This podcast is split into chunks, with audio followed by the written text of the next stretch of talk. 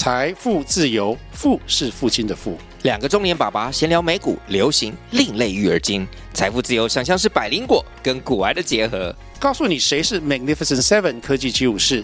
你该买瘦瘦比双巨头吗？从马斯克到泰勒斯，从华尔街到好莱坞，我们都追得上。新的一年听新的 Podcast，让我们一起财富自由。富是父亲的富哦。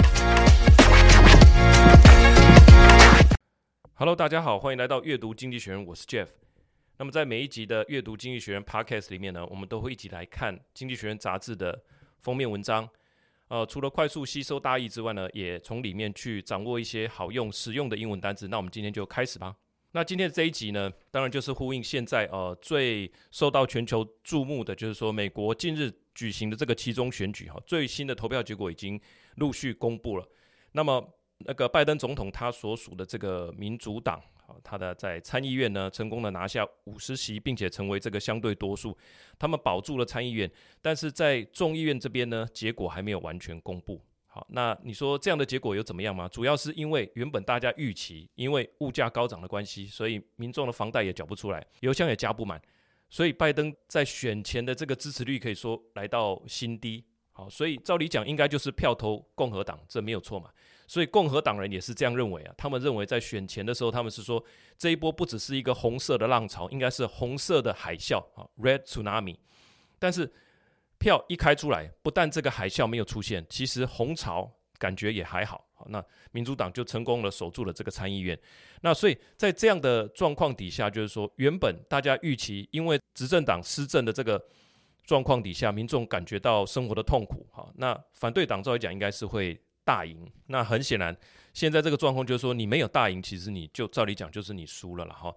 那选举完之后，当然会有很多的检讨。无论如何，这一次经济学人他的观察就是说，美国的民主就是显得更扎实了哈。那后面为什么会这样，他会跟大家说明哈。那我想从一开始，川普在经济学人呃前几期里面也有一集有讲到，就是说他气势如虹，每一个共和党人其实都希望呃川普能够。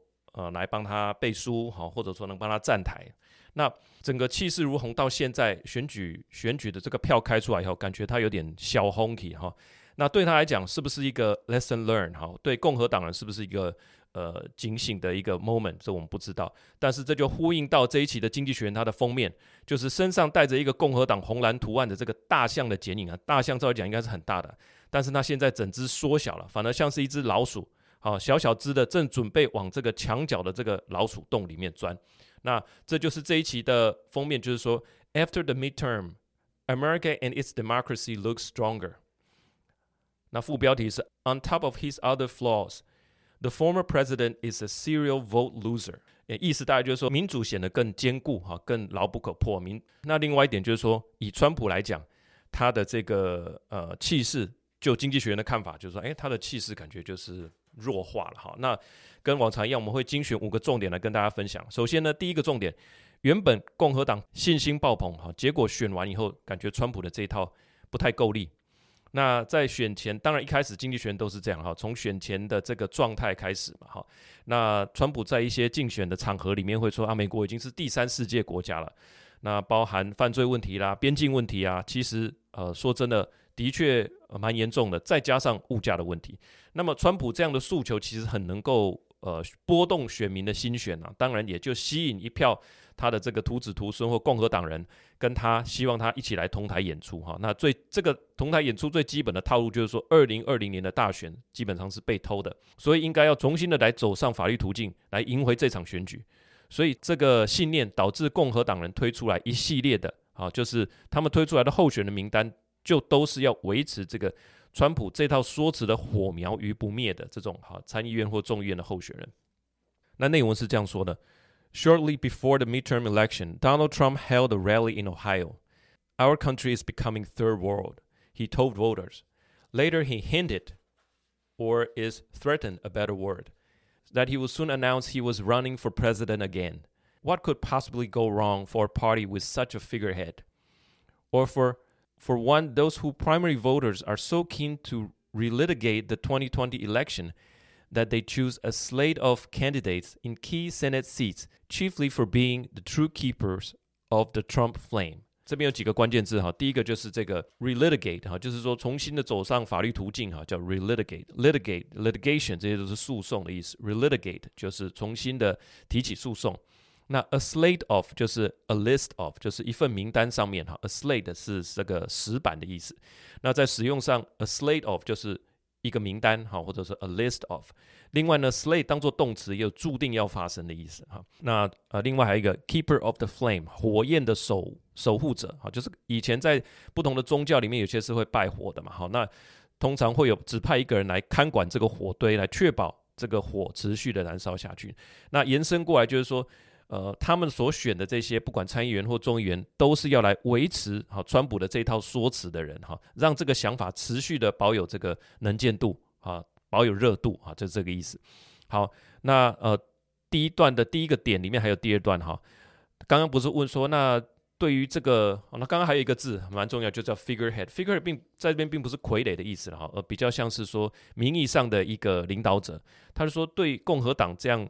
呃，一个选川普来做名义上的领导者的这样子一个政党，还有什么会更糟的呢？哈，那后面这边就要跟你讲，蛮多啊，有蛮多的状况会更糟的，quite a lot.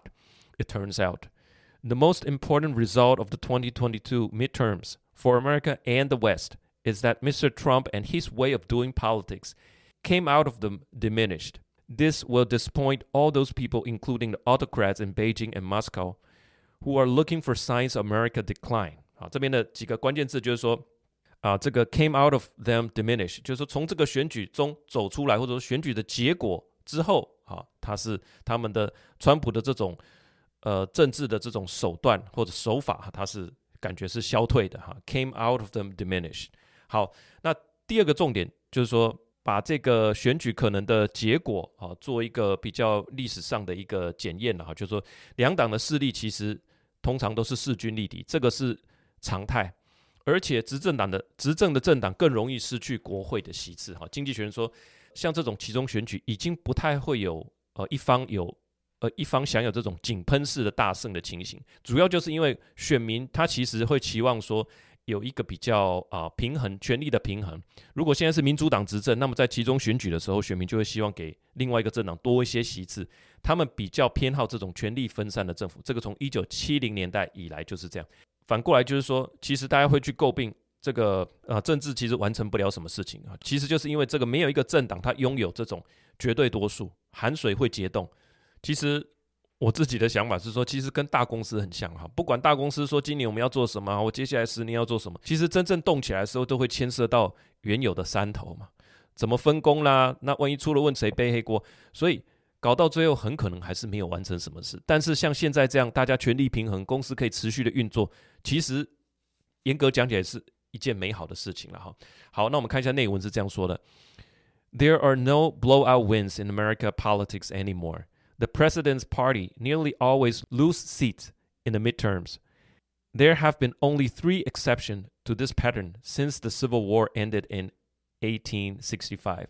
Voters seems like divided government, which has been the norm in Washington since 1970s. Neither party is currently capable of holding on to a commanding majority of this kind that once allowed them to pursue grand legislative program in Washington. 好，这边有几个啊、 呃，关键字第一个叫 blowout wins，啊，blowout wins 就是说大赢的意思。但是这个赢有一个特色，就是说像井喷这样说，一开始就大赢，导致另外一方根本没有赢的机会啊。那个叫一开始就大赢，就叫 blowout wins。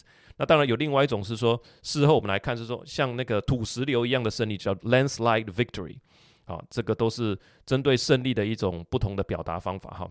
那当然，台语另外一种说法就是说啊，苏嘎腾口哈，这个也是蛮传神的啊。下一个是 commanding majority。如果说你取得大多数的席位的前面的这个动词就用 command，command majority，command a majority 就取得大多数的席位，通常都是在讲这个国会的席次哈。好，再来一个是 divided government 哈，这个是一个，这不是叫分裂的政府哈，也不是经济学人随意凑的一个词，这个是根据美国宪法的权力分散的设计之下所产生的一个。呃，状况就是说，入主白宫的政党跟国会的呃这个参议院或众议院啊、分属不同政党的时候，就叫做 the divided government。这是基于一开始设计美国政治制度的这一些创国元老们他们的设计，就是有一个哈权力平衡的政府 （divided government）。好，那第三点就是说啊，前面两点我们已经讲完了，就是说啊，川普在这次的选举里面好像有点呃缩水了嘛，哈，那。那也从这个美国的民主政治这边来看，哈，就是本来大家对于这样的期望就有点不切实际，哈。从一九七零年以来，就是一个比较平衡权力分散的政府。那到底，诶，为什么川普在选前会得到这么多的注目呢？好，他第三点就跟大家说明，就是说，因为第一，民主党的政策被选民视为比较极端的，那共和党也端不出好菜，这样就让川普这样的人。气势如虹，因为大家需要的就是一个能够打破僵局的哈。那呃，为什么民主党它被视为极端？我们看一下它内文是说哈，因为民主党对于这个移民跟犯罪政策，他们其实拿不出，常年提不出有效的解决方法。那我们从网络上我们也看到，像比方说呃，有一些呃，这个有一些人会走进哈杂货店，拿一百美元以下的东西，叫做 misdemeanor，misdemeanor，好像说行为不端正这样而已哈。这个是不可思议的，他们不会被呃警察做任何的处理。那我们记得小时候去文具店看到那个告示牌上面写说偷窃者罚款一千倍，有没有看过这种？所以谁敢乱拿呢？哈，所以有时候想起来是不太可思议。他们对于罪犯跟呃对对付罪犯的这种定义也好，做法也好，其实都至少跟我的想法不太一样哈。那另外当然就是对边界的这个管制哈。啊，国家的安全在边界这边是不是有一个有效的作为？好像也没有，所以大家会觉得说，民主党好像变得很极端，有点跟社会脱节了。那在这样的状况底下，共和党就能够很好的发挥吗？啊，为什么没有？他们说，因为共和党人跟川普没有办法很清楚的划下界限，所以一直困在说啊，上一场选举里被偷了，哈，在这样子的一个浑水里面，就没有办法真正去思考美国接下来需要什么，没有办法从失败中去汲取教训。那当然就没有办法去做到一些有利国计民生啊、利益民生的这个议题来发挥，所以川普就是在这样子的一个两党都乏善可陈的状况下就出台了哈，所以成为选前浮选最受呃最吸睛的一个角色。内文是这样说的：The Democratic Party seems perennially befuddled about what exactly to propose on crime and immigration. When asked which party is more extreme, the average voters reply that Democrats are. Perennially befuddled, perennially 就是常年的哈，经年累月的，几乎啊，常常都是就这样，这个 perennially befuddled 呢，这个字啊，就有点像 confused 或者是 puzzle 是一样意思，但是它多了一点啊，使人迷糊，或者说因为某事而让你没有办法有效思考的意思。像中文我们会说，你都把我给搞迷糊了哈，反正被搞到没有办法有效思考的情境，这就 befuddled。下面这一段就是说，Yet the party doesn't have a better idea on how to tackle America's problem，这指的是共和党，and has quite a few of making them worse. Elected Republican led the country down by trying to wriggle out of rejecting Mr. Trump's claim about the 2020 election. By doing so, they also robbed their party of a chance to rethink and rebuild itself after its defeat. That present an opportunity Mr. Trump can't profit from, breaking things. Many voters want a fighter。好，这里面一个关键字 how to tackle，就是说怎么样来应付、应对的意思。Wriggle out 这个字很有意思，它就是说逃避。Wriggle 是蠕动的意思。哈，Wriggle out 就是有点像说，哎，镁光灯哈被镁光灯照到的时候，那我们偷偷的从这个前台这样慢慢的溜走。哈，他为什么 Wriggle out of out of something，就是想办法避开、不愿意面对、偷偷溜走的这个挣扎，然后把它把它避开掉的这个意思。Wriggle out of rejecting Mr. Trump，所以意思是说。共和党人对于川普说二零二零啊这个选举是他是被偷的这件事情，他们始终不愿意面对，好、始终想办法摆脱啊，一定要来呃 reject，他们有办法公开的反对川普这样讲，这就叫 wriggle out。好，那接下来是第四点哈，选举的结果表明了一般的尝试还是胜过政党的倾向。刚刚第三点的意思是说，在两党都僵持不下、端不出好的政策牛肉的时候，川普其实是。一个很受到大家瞩目的角色，因为他可以把这整个状况做一个改变这个局面哈。但是到选举的结果还是表明了，这经济学人的看法，一般的尝试还是胜过这种政党热衷的这种倾向。那川普大力背书的呢，有很多都落选了，代表什么呢？代表说选民在乎的是到底比较是国计民生也好，基本常识也好，跟上一次选举是不是被偷走啦，国会那个闯进国会到底是不是暴乱呐？哈，这些大家比较不在乎。那些比较能够引起激情的，大家其实觉得，呃，经济学人说这种叫做政党的西反射的主张，在这一次里面呢，都等于被选民否决了哈。那内文是这样说的：It turns out the common sense can still sometimes beat partisan reflexes after all. At the margin, voter distinguish between good and bad candidate, which matters when the margin are thin. American democracy seems healthier and more secure as a result. Partisan 哈，partisan reflexes，partisan 就是说这个政党的，或者说比较偏向政党的。那中文字里面我们大概不会讲这个 partisan 这样的字，我们是说他是深蓝呐、啊，或者他的墨绿啦，好，他政治倾向很强啊，这都是这样子的人都可以称之称之为 partisan。好，它也可以当做形容词，是形容说党派性很强的、偏颇的，好，都有这个意思。那啊、呃、reflex，reflex 不是反省哈，它是反射神经活动的一种基本方式哈，就是说你你碰这个膝盖会有膝反射嘛，所以很多人一提到什么哦，他马上就跳起来，这个就叫做 partisan reflexes。那 at the margin 的意思就是说在关键的时刻，margin 就是边缘的意思哈，所以在事情的临界点就是 at the margin 哈边，所以这边的第四个重点意思就是说在这样的状况，在这种关键时刻，选民还是有办法去判断什么是好的候选人，什么是不好的候选人，做出了选票的这个决定，那这个是对民主相当的关键哈。现在把选前的状况哈跟选举的结果都交代完了。第五点，下一步应该怎么样？哈，经济学人通常都会提出一些他的看法了。那下一步，他觉得川普应该要认清事实，都不要再选了。拜登可能也不要再出来选了，拜登也不要出来选，这样川普也没有再战的理由了哈，因为大家都荣归故里就好了，维持一个美国很好的传统。这个拥有权力的人呢，会主动的下台一鞠躬。好，这个是他的标题了哈。关键其实还是回到川普和拜登两个人。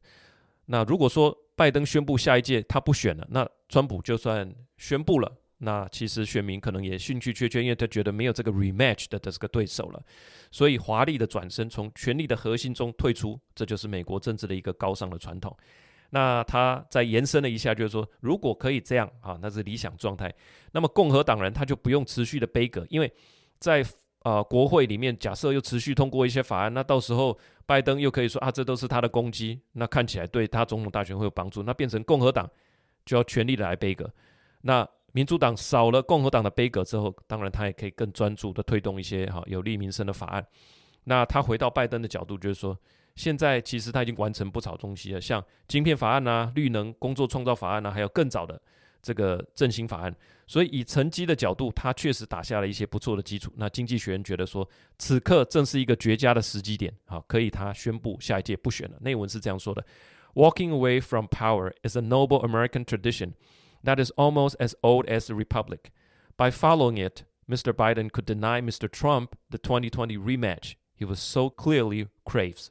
Republicans in Congress might be a bit less obsessed with blocking anything that could look like a president win. And Democrats might make rebuilding dem democracy more than a self-serving talking point. With his achievement and his party's relative success in this election, Mr. Biden has an opportunity to depart on his own term. He should use it. 有几个关键字哈，第一个就是说 walk away from 哈，这个就是我们中文说的不恋战的意思。那另外也有说脱身或平安脱险的意思。好，下一个是说 walk away with 啊，这个是顺便延伸哈，walk away from 跟 walk away with 不太一样，walk away with 就是轻松取得的哈，比方说 he walk away with all three gold medal，他轻松的拿得三枚金牌。那什么叫做 on one's terms？按照我要的方式，按照我的意愿。好，这边指的是说按照他要的方式节奏转身下台，没有人逼迫啦，然后在声望啦、气势都很不错的时候离开，这就是一个机会点。这 on one's term，这个让我有点想起这个叶问电影里面有一个公家的老爷子，他示范说怎么样交棒给这个叶问。好，虽然是要交棒，把棒子交出去，但是时间、地点还有这个交棒的方式都是按照公老爷子的这个安排，好，让参与的人都心服口服。好，这个确实是一门艺术。好，那我想最后的一点结论啊，就是说这次的选举，如经济学人所说的，我觉得呃应该也有这种选民的尝试判断胜过这种。政党的这种热衷倾向啊，就是 common sense 赢过 partisanship 啊，这是经济学人说的。我的看法觉得说，这其实没有说谁是大胜，好，就是说对两党都是警讯。但你多一些讨论，好，少一些极端的言论，多一些执行面的成果，那么就算大家对你不是很满意，还是愿意把执行的工作交到你身上，最后选票还是会投在你身上。最后，最后，经济学人他是希望说，川普认清事实啦，拜登也宣布不选了。啊，当然这个就是见仁见智了。然后啊，我们就问一个问题，就是说，你觉得川普会不会就这样退场？那结论是，刚刚在几个小时之前呢，川普呢，刚刚已经在海湖庄园宣布他会再战二零二四。哇，那后面真的就有的瞧了哈。所以，如果把这个新的讯息加进来，那就是说，川普他怎么样替这一场选举定义？那其实要看他的定义啊。它里面有提到一个很有意思的一个论点哈，就是说现在大家票呃可能还没有大投这个共和党，还是保留很多给民民主党。那按照川普的说法是说，这个是因为大家还不了解拜登执政所会产生的这些影响跟后果哈，这些病因可能都已经种下去了，还没有感受到那个冲击，但是很快的大家都会感到了。感到冲击了哈，那呃大家会很快的理解到事情真正的严重性，我们不能再让这个国家空转了哈，他大概是这样讲，一定要再选我哈，我们赶快回到正轨，他把这四年的时间呢，把它当成是一个哈短暂的这个误入歧途了哈，他大概把它当成一个 pause 哈，大概是他是这样说的。好，以上就是本期经济学人要跟大家分享的，就是说。经济学人认为，在这次的其中选举之后，啊，这种比较哗众取宠的啦，好，或者说比较这种偏激的言论，感觉已经没有市场了。尤其是川普本人的这种做法跟说辞，选民已经投下这个投下了反对票。那么背后代表的就是说，民美国的民主啊，更显得这个坚固。那么至于后续到底是怎么样呢？我们就持续观察下去吧。喜欢这个节目，请务必啊介绍给你的亲朋好友，大家一起来了解国际大事。那我们每周都会选择一篇《经济学人》杂志的这个封面文章来跟大家分享。那我们就下个礼拜见喽，拜拜。